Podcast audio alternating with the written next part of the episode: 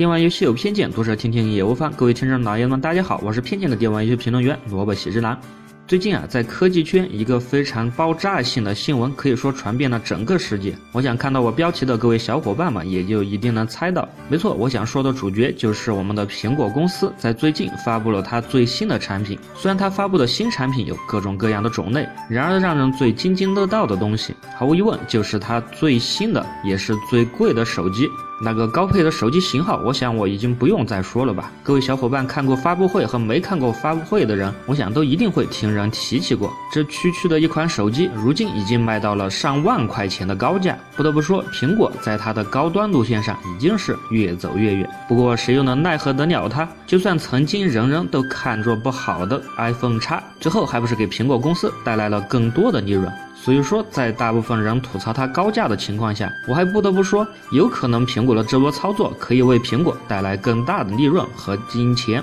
好了，回归正题，说了半天苹果的东西，其实萝卜喜之郎想要表达的是，正是因为除了苹果的手机，我在一些帖子上就看到一些玩家小伙伴纷纷的表态，说如今的手机已经如此的强大，甚至还出了什么仿生类的芯片，那么我们现在如今的游戏机都还撑得住吗？那么对待这个话题，毫无疑问就要从两个方面来讲。首先，我来说说我觉得撑不住的地方。至于撑不住这个话题，其实在很早很早以前就已经开始讨论。而对于游戏机的市场慢慢的被手机所侵蚀，其实都已经从 PSV 和 3DS 的时代就已经开始显现。尤其是在任天堂的 3DS 平台，它的游戏机上的很多游戏历来都是以有创意的游戏和让人觉得有趣的游戏来著称。而对于一款一直标榜着这类游戏主基调的游戏机来说，简单方便、易于携带的手机毫无疑问侵蚀了它的市场。对于这一块内容，可以说很多都已经移植到手机上去了。你从如今的 NS 游戏机机的游戏列表就可以看出，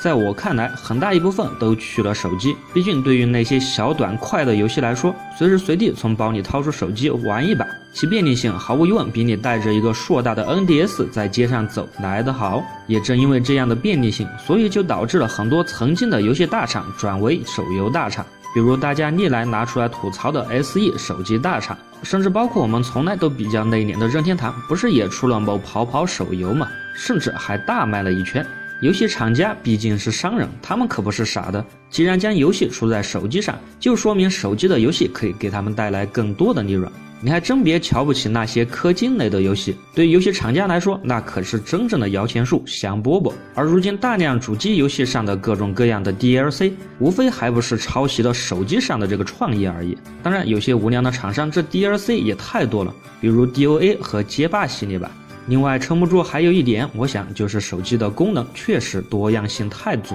在保持了随身携带的便利性的同时，其本身强大的网络和拓展功能，这确实是如今游戏机的一大短板。对于目前的游戏机来说，还没有成为什么标配的，比如摄像头、麦克风、陀螺仪啥的东西，在手机上不是全部都存在吗？尤其是随时随地的网络功能，这可是可以秒游戏机几条街的东西。既然说了一些撑不住的东西，那么接下来我也就找找一些撑得住的理由。首先，毫无疑问就是在价格上。你看现在最新的苹果手机，一款手机可以卖到一万两千多块钱。而对于这样一个价格，如果你想把它换成游戏机的话，可以说从 PS4 Pro、Xbox One 加上 NS。加上 PSV 啥的，可以说完全可以把如今当代线下最为火爆的一些游戏主机，包括掌机，全部都拿来制霸，还可以剩下大量的钱去买你喜欢的游戏。所以至少对于苹果来说，如果你想玩游戏的话，就我个人看来，并不是很值。另外，毕竟是专业的游戏机，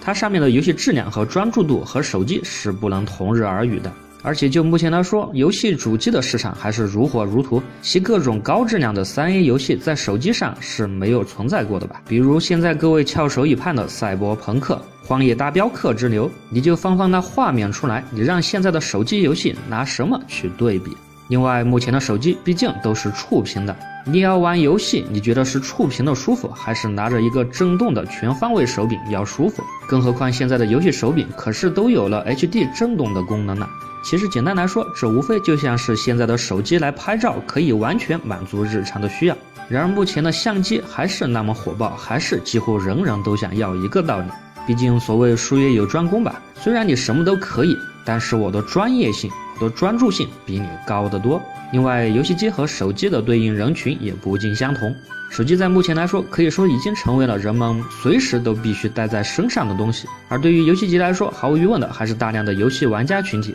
他们对游戏有着更高的追求，有着更高的要求。他们买游戏机就是为了玩游戏，这在手机上是不可能的。所以这也在侧面反映了如今的手机游戏大部分的质量远远不如游戏机的原因，因为它的专注度并不相同，也真的没有必要出什么三 A 级的游戏。另外还有一点，目前的手机不可忽视的问题，那就是目前现在的手机它的电池技术还没有得到有效的解决。按照如今的电池的这个电量来说，它究竟能撑得起多久的游戏？还不说我刚才说的什么三 A 大作，就是一些稍微大一点的网络游戏，这简直是每分钟都要掉百分之一的电。你让平时用着手机的人花费那么大的电量去玩游戏，那他接打电话和刷微博的时候，那些电量又从哪里来？而且说游戏机撑不住，我就目前来说，这主要的还是针对掌机的竞争。毕竟像是 PS 四和 Xbox One 那样的机能，现在的手机还远远达不到。你要说原因，我就简单的举一点：需要运行那么大的游戏，那么它所需要的功率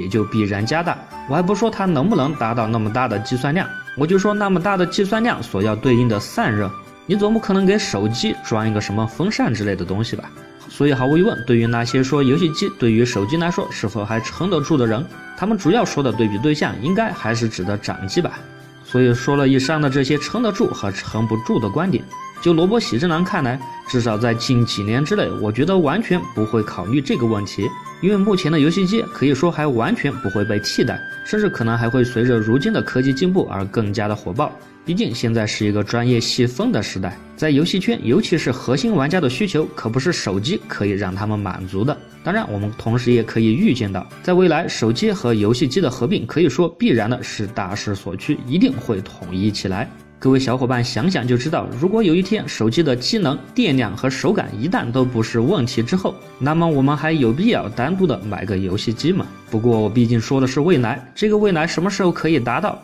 这可还真不好说。所以我想，对于那些看着苹果手机卖到一万多的那些小伙伴来说，我也想跟着吐槽一句，那就是反正那么贵的手机买不起，还不如把钱折半再省下来，还可以买个自己心仪的主机和游戏。对于玩家来说，那让你获得的快乐可能比单独的换一个手机来的强得多吧。好了，这一期的电玩偏见就到这里，接下来回答一些小伙伴提出来的问题。